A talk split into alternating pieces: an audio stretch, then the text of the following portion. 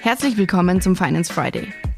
Seit mehr als einem Jahr haben wir, bedingt durch den russischen Angriffskrieg in der Ukraine, einen Krieg in Europa. Neben dem menschlichen Leid hat er viele weitere, vor allem auch wirtschaftliche, finanzpolitische und energieversorgungstechnische Auswirkungen. Als Reaktion und Konsequenz auf die kriegerische Aggression Russlands hat die EU massive und bis dato beispiellose Sanktionen verhängt. Herr Minister, was kann man sich unter diesen Sanktionen konkret vorstellen? Vielleicht äh, zu Beginn ganz kurz noch ein paar allgemeine äh, Worte dazu. Wir haben als Europäische Union als Reaktion auf den russischen Angriffskrieg in der Ukraine und die rechtswidrige Annexion ukrainischer Gebiete durchaus massive und äh, bis jetzt beispiellose Sanktionen gegen Russland verhängt.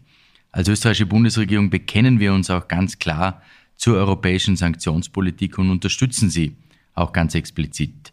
Jetzt zur konkreten Frage zurückkommend. Die Sanktionen sind eigentlich ein Mix aus Wirtschaftssanktionen auf der einen Seite, aus individuellen Sanktionen und auch aus Visamaßnahmen. Und die individuellen Sanktionen richten sich gegen bestimmte Einzelpersonen und umfassen auch Reiseverbote und auch das Einfrieren von Vermögenswerten. Und wirken diese Sanktionen Ihrer Meinung nach? Ja, die Sanktionen wirken natürlich. Hier machen äh, auch äh, Blick, ein Blick auf die Zahlen äh, ganz sicher. Seit Beginn des Krieges in der Ukraine haben wir allein in Österreich finanzielle Vermögenswerte in der Höhe von fast zwei Milliarden Euro eingefroren. Das ist schon ganz wesentlich und trifft diejenigen, die die Sanktionen umfassen, doch sehr erheblich.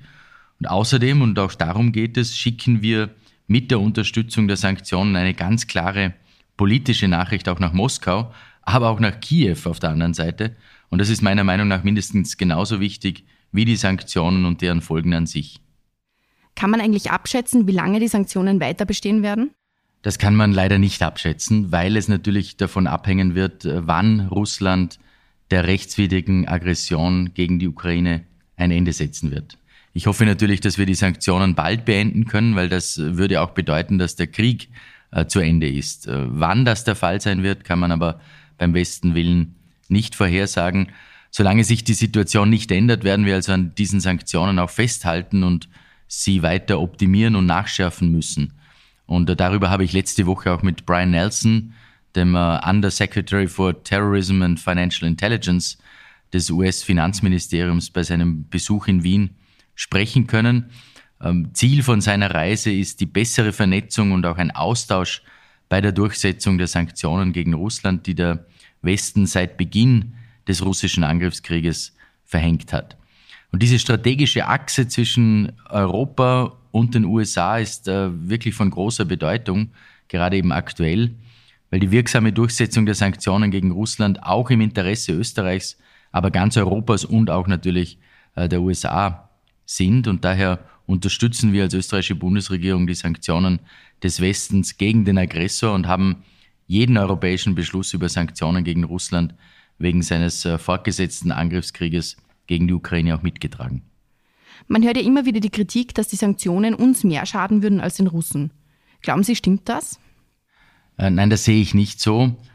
Ähm, die Beschränkungen bei Exporten von relevanter westlicher Technologie in die russische Föderation auf der einen Seite, aber auch die starke Einschränkung russischer Exporte in den europäischen Binnenmarkt auf der anderen Seite haben die russische Volkswirtschaft seit dem Beginn des Angriffskrieges doch äh, sehr hart getroffen. Aber natürlich haben die Auswirkungen des russischen Angriffskrieges in der Ukraine auch uns in Österreich und in Europa insgesamt doch geschadet.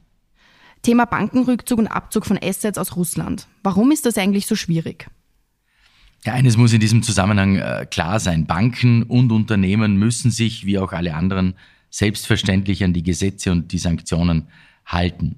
Aber, das muss man in der Debatte schon auch mitbedenken, äh, eine Bank kann sich ja nicht von heute auf morgen einfach aus einem Land zurückziehen oder den Schlüssel umdrehen.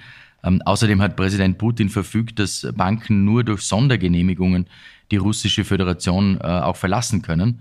Und das betrifft österreichische Banken, aber etwa auch Banken wie die italienische Unicredit oder die amerikanische Citibank.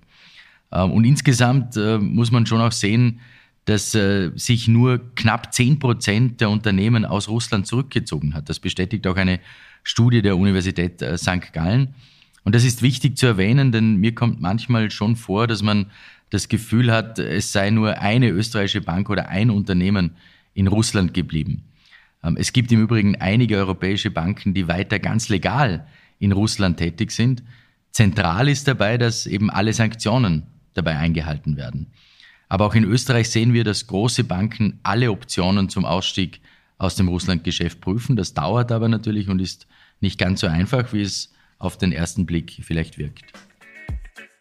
Vielen Dank fürs Zuhören. Wenn dir die heutige Folge gefallen hat, dann abonniere den Podcast gerne auf Spotify, Apple Podcast oder einem anderen Podcast-Anbieter deiner Wahl. Mehr Infos zum heutigen Thema findest du in den Show Notes. Für tägliche Updates zur Arbeit der Finanzverwaltung und aktuellen Themen folge uns gerne auf unseren Social-Media-Kanälen. Die Links zu unseren Seiten findest du ebenfalls in den Show Notes. Die nächste Folge des Finance Friday erscheint kommenden Freitag. Bis dahin, alles Gute.